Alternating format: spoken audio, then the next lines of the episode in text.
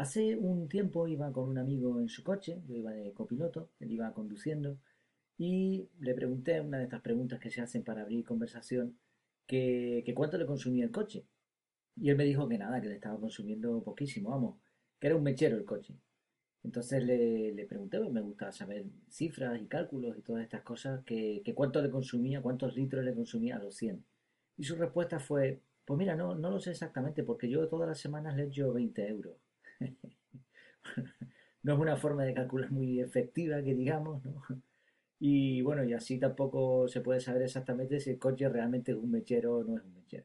Bueno, en el día de hoy vamos a ver dos cálculos muy sencillos, el consumo de carburante y el coste por kilómetro. Estas dos cosas son esenciales porque como veremos después, no solamente sirven para descubrir un montón de datos más, un montón de cuestiones más, sino que además es esencial porque en un presupuesto familiar, eh, hoy en día el impacto de un vehículo, el coste de un vehículo, mantenerlo y todas estas cosas, pues es enorme. Así que es esencial saber eso tanto. Pero antes de ver esta sencilla fórmula, bienvenido, bienvenida a Efectividad. Aquí hablamos de ser efectivos al máximo, sin olvidarnos, por supuesto, de las cosas importantes de la vida. Decíamos al principio lo de el impacto económico que tiene el tema del vehículo, del coche, del carro, como se llame en el sitio donde tú vivas. Aquí en España, por ejemplo, el parque automovilístico, parque o, parque, no sé, por qué le dicen exactamente esta palabra, bueno, la cantidad de coches que circulan en España son más de 30 millones. Para saber esto se, se calcula la cantidad de coches con seguro. Bien, teniendo en cuenta que la población en España es de casi 46 millones de personas, pues, pues el cálculo es sencillo, casi un vehículo por persona. Y esto, mm, claro, entendemos que de los 46 millones de personas que viven en España, hay un montón que no conducen, o no deberían, ¿no? Niños pequeños, o personas mayores, gente que no se ha sacado el carnet de conducir nunca. Así que al final el cálculo nos da algo que ya sabíamos muchos, ¿no? Y es que hay un coche, casi un coche por persona y desde luego más de un coche por familia. El impacto económico en lo que es el país, ya no hablamos de las familias en sí, sino en el Producto Interior Bruto, es decir, todo lo que se produce en un país, pues el coste total o el porcentaje que se refiere a los vehículos es de algo más del 8% de todo un país. Y según algunos estudios, gastamos, cada familia gasta el doble en mantener el coche que en mantener la casa. Así que vemos ahí un poco la preferencia y la importancia que le damos a un vehículo. No he conseguido encontrar un cálculo de cuánto nos cuesta un vehículo al año, pero aproximadamente 3.000 euros se pueden ir perfectamente en un año, en 12 meses, en el mantenimiento, en la adquisición, todos los, gastos que conllevan un vehículo. Claro, pensando en esto y en el consumo, el coste por kilómetro, estas cosas que vamos a ver después, eh, hay una ilustración que, nos hace entender mm, por dónde tenemos que atacar estos gastos, ¿no? Y es un, globo, una sopladera o, un balón de playa, yo que sé, uno de estos artilugios que tú tienes que ir inflando, ¿no? Tú empiezas a inflarlo y descubres rápidamente que hay un agujero. Y entonces, a, la misma velocidad que, lo hinchas, se va saliendo el aire. ¿Tú qué haces? ¿Inflas con más fuerza o, taponas el agujero o quitas ese balón o, o esa sopladera y pones otra? Evidentemente lo que no va a hacer nadie es seguir soplando, ¿no? Porque no tiene sentido. Pero es curioso porque en la economía, en muchas economías, quizá porque no hay un buen presupuesto, pues lo que ocurre es que cuando se va perdiendo el dinero por esos agujeros enormes, la gente lo que hace, en vez de reparar el agujero, es seguir inflando más. Y dice, no, necesito más dinero, no me llega el sueldo a fin de mes, ¿no? Etcétera. Claro, tampoco es cuestión de calcularlo todo, absolutamente todo, ¿no? Cuánto vale un bueno, no sé, eh, hay que calcular las cosas importantes. Y esto del vehículo, desde luego, es algo importantísimo. Que no nos ocurra como en una conversación de la película Un día en las carreras, que dice así esta conversación, es graciosa. Un coche y un chofer cuestan demasiado. He vendido mi coche. Y el otro le responde, qué tontería. En su lugar yo hubiera vendido el chofer y me hubiera quedado con el coche. No puede ser. Necesito el chofer para que me lleve al trabajo por la mañana. Pero ¿cómo va a llevarle si no tiene coche? No necesita llevarme, no tengo trabajo. Geniales los hermanos Marx, ¿no? Al final, ¿para qué quería coche si no tenía trabajo realmente? Pero hay, muchas veces que por no calcular las, cosas, pues podemos caer en una incongruencia de este tipo. Así que vamos allá, vamos a ver estas dos fórmulas, dos fórmulas muy sencillas. La primera, el consumo de carburante. Este, esta fórmula, el resultado siempre se da en litros por cada 100 kilómetros. Así, al ser una, una cosa genérica, puedes comparar si un coche consume más que otro. El dato, primeramente, la forma más sencilla de calcularlo es no calcularlo, porque el, fabricante ya de hecho nos da este dato. Y además en Internet hay un montón de webs que tienen fichas técnicas de los vehículos. Tú le pones el modelo del vehículo, el año de fabricación y te da una ficha completísima con el consumo, con el par de motor, con un montón de datos muy útiles. Pero claro, este dato que nos da el fabricante, o que podemos encontrar en Internet, es un dato ideal. No cuenta ni con el desgaste del motor, ni la mala calidad de carburante, la mala conducción, etc. De hecho, se hace en un banco de rodillos. O sea, ni siquiera lo sacan a la, sacan a la calle el coche para otras pruebas, pero para esto no. Y, normalmente te dan dos cifras, el consumo en ciudad y el consumo en carretera. Para conseguir estas dos cifras, este, estos rodillos simulan más o menos una conducción, pero ya, ya decimos, es una cosa estándar, muy genérica, que realmente después a la hora de la verdad, pues cuando tú compras el coche y lo empiezas a usar, te das cuenta de que el consumo normalmente es siempre ligeramente mayor a lo que te habían dicho. Por cierto, esto de consumo en ciudad y en carretera es importante que estas dos cifras que te da el fabricante sean lo más cercanas posible. Porque si resulta que te dice que en ciudad consume 10 litros y en carretera, es decir, en autopista, ¿no? en carretera recta, llana, eh, te consume 5, pues aquí hay un problema. Eso quiere decir que desde el momento que tú fuerces el coche un poquito, pues el consumo va a subir un montón. Entonces, cuanto más cercanas estén estas dos cifras, eso quiere decir que el coche rentabiliza mejor y le da igual un poco si vas en cuesta, si aprietas más o menos el acelerador, ¿no? Como gente que hay que tiene, parece que tiene plomo en los pies y el peso siempre va hacia abajo, ¿no? Siempre van apretando, corriendo. Bueno, esta es una primera forma de calcularlo, de no calcularlo realmente. Una segunda manera para calcular el, consumo de carburante de forma más real es el ordenador de a bordo. La mayoría de los coches, los más modernos sobre todo, ya te dan esta cifra. Y es un cálculo bastante realista ¿eh? lo que te están dando. El problema es que es un promedio. Imaginemos, tú llevas 5 años y no has tocado el botón ese del ordenador de a bordo, no lo has reseteado, ahí te da la cifra, si es que incluso lo has mirado, a lo mejor ni eso, pero bueno, vamos a poner que llevas 5 años conduciendo y esa cifra está ahí, ¿no? Haciendo un promedio. De pronto, una semana hay una avería y empiezas a gastar gasolina por un tubo, en el sentido literal de, la expresión, ¿no? Hay un tubo que se ha salido de su sitio y está ahí saliendo gasolina y tú no te has enterado. Y en vez de 5 litros, está gastando 20 litros por, por 100 kilómetros. Claro, el ordenador de a bordo no va a variar porque lleva 5 años consumiendo 5 litros. Entonces ahora, por mucho que consuma, no se va a enterar, no, va, no le va a afectar esto. Tendría que pasar mucho tiempo para que entonces el ordenador de a bordo te diga, oye, que, estoy gastando 20 litros. Por eso es bueno resetearlo quizá cada mes o cada vez que lo llevas a la gasolinera, como tú quieras, ¿no? Pero de vez en cuando resetearlo, anotar lo que está gastando y así tienes por lo menos un pequeño historial. Claro, todos los coches no, tienen este sistema. Entonces hay una forma más real todavía de hacer este cálculo, que llenar el tanque. Lo, decimos rápido y después lo repasamos. Vas a la gasolinera, llenas el tanque a tope.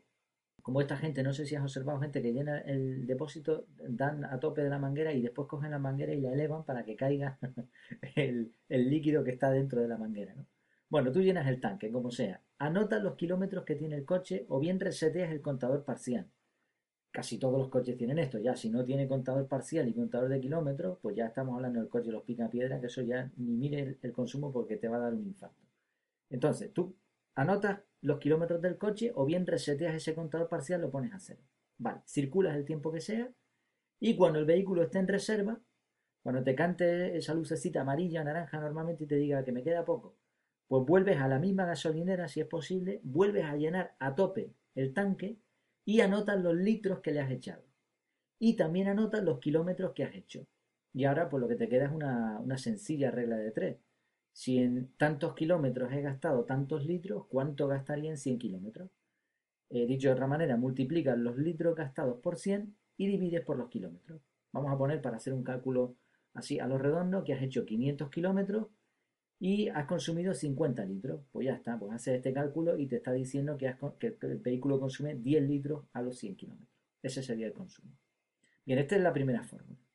Vamos allá con la segunda, el coste por kilómetro.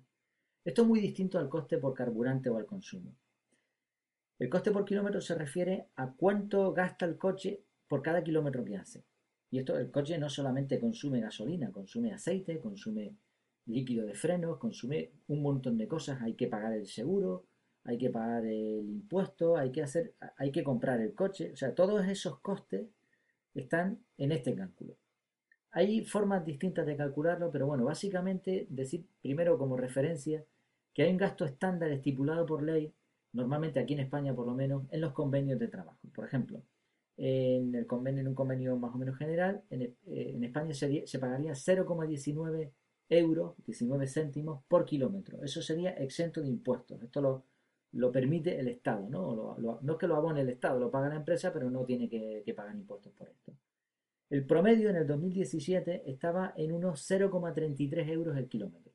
O sea, esto es lo que consume, lo que gasta en total un coche eh, por kilómetro que recorre. Claro, pero tú tienes que calcular el tuyo. Entonces, ¿cómo se hace esto? Pues muy sencillo. Bueno, damos por sentado que tienes un presupuesto donde tú anotas todo lo que gastas. Entonces, suma los gastos totales del año, excepto multas. Las multas no, eso no lo consume el coche, eso es culpa tuya. Lo puedes meter, ¿eh? si quieres también. Si dices, oye, es que por el tipo de conducción que yo hago, por el trabajo que yo hago, pues mira, me llevo dos, tres multas al año. Bueno, pues nada, pues lo metes también si quieres. Aparcamiento, pues también es relativo, lo puedes poner o no, depende de para qué quieras este cálculo. La adquisición sí, o sea, lo que te está costando el coche, lo que te costó. Eh, si lo compraste al contado, pues habría que dividir esa cantidad entre los años que piensas tener el coche. Esto es un poco más difícil de calcular, pero bueno. Pone la cantidad que tú pagas al mes por él, si lo estás pagando a cuotas. El lavado del coche, el aparcamiento, puedes incluirlo o no, depende. Pero bueno, tienes que incluir el mantenimiento del vehículo, las reparaciones que le has hecho, los impuestos, el seguro, eh, la inspección técnica de vehículos aquí en España, en otros países no sé. Y todo esto lo sumas y lo divides entre la cantidad de kilómetros que has hecho al año. En un año, pues tú sabes también, si, si has seguido el sistema anterior, más o menos tendrás anotado cuántos kilómetros has hecho al año. Si no tienes las cifras exactas de esto, no pasa nada. Tú sabes más o menos cuánto te han gastado en el coche, sobre todo las reparaciones y las multas nos acordamos muy bien. Añádele, añade, añádele estos, estos gastos más pequeños, el consumo del vehículo, gasolina, sumas todo, más o menos, aunque sea aproximado, y también, aunque sea aproximado, la cantidad de kilómetros. Y eso te va a dar el coste por kilómetro. Es sencillo, ¿eh? Gasto total del vehículo en un año dividido entre kilómetros totales por año. El primer cálculo que hemos visto, el consumo, sirve para detectar problemas de motor, para saber si renta comprar cierto coche. Hay coches que van a consumir un montón, pues igual no te renta. Aquí hay una frase de Enzo Ferrari que viene a colación de esto. Él dijo, la aerodinámica es para fracasados que no saben hacer motores. Así que si te compras un coche de este tipo, ya sabes que no calcules nada, que se te va el dinero. Vas a tener que llevar un tanque atrás ¿no? de gasolina para ir recargando a cada 100 kilómetros. E, estos cálculos sirven de hecho precisamente para eso, para comparar un coche de gama alta, por ejemplo, con un utilitario. De todas formas, de entrada ya decimos que comprar un coche de paquete, como se dice aquí, un coche nuevo, es una auténtica locura desde el punto de vista económico, puramente económico, ¿no? Se podría hablar mucho de esto. Pero bueno, si lo vas a comprar, pues calcula el consumo que tiene, porque eso va a ser un, punto esencial, Pero además el, el, coste por kilómetro, el segundo cálculo, te va a servir para ver el estado del coche, por ejemplo, para ver si renta un parking, si renta un taxi, cuánto te consume ¿Cuántos kilómetros vas a hacer? Bueno, pues me gasto tanto, pues a lo mejor me, resulta mucho más cómodo y mejor y más barato un taxi o, un servicio público, una guagua, un autobús, lo que sea. También te sirve este segundo cálculo, el del coste por kilómetro, para ver si el mantenimiento del coche está subiendo tanto, porque el coche a lo mejor se está averiando mucho, que ya llega un momento que es mejor comprarse otro. Igual no nuevo, igual de segunda mano, pero a lo mejor ya el coste por kilómetro se está elevando demasiado. Bueno, son dos cálculos sencillos, sirven para un montón de cosas. Yo he dicho aquí algunas, pero en realidad sirve para un montón. Y sobre todo para ser consciente de cuánto dinero se te está yendo en un vehículo. Hay gente que de hecho, después de hacer este tipo de cálculos, decide no tener coche. Y una cosa que se haga. Un último consejo sobre todo este tema, un consejo gratis diríamos, que a mí me lo dieron gratis, fue una pregunta del examen de conducir, una pregunta tipo test. La pregunta era, era una tontería. decía, ¿qué sucede si aceleras un vehículo y a continuación frena? Yo me, me, comí la cabeza buscando la respuesta y pues decía, pero ¿qué tipo de pregunta es esta? Bueno, pues la respuesta correcta era, era muy sencilla.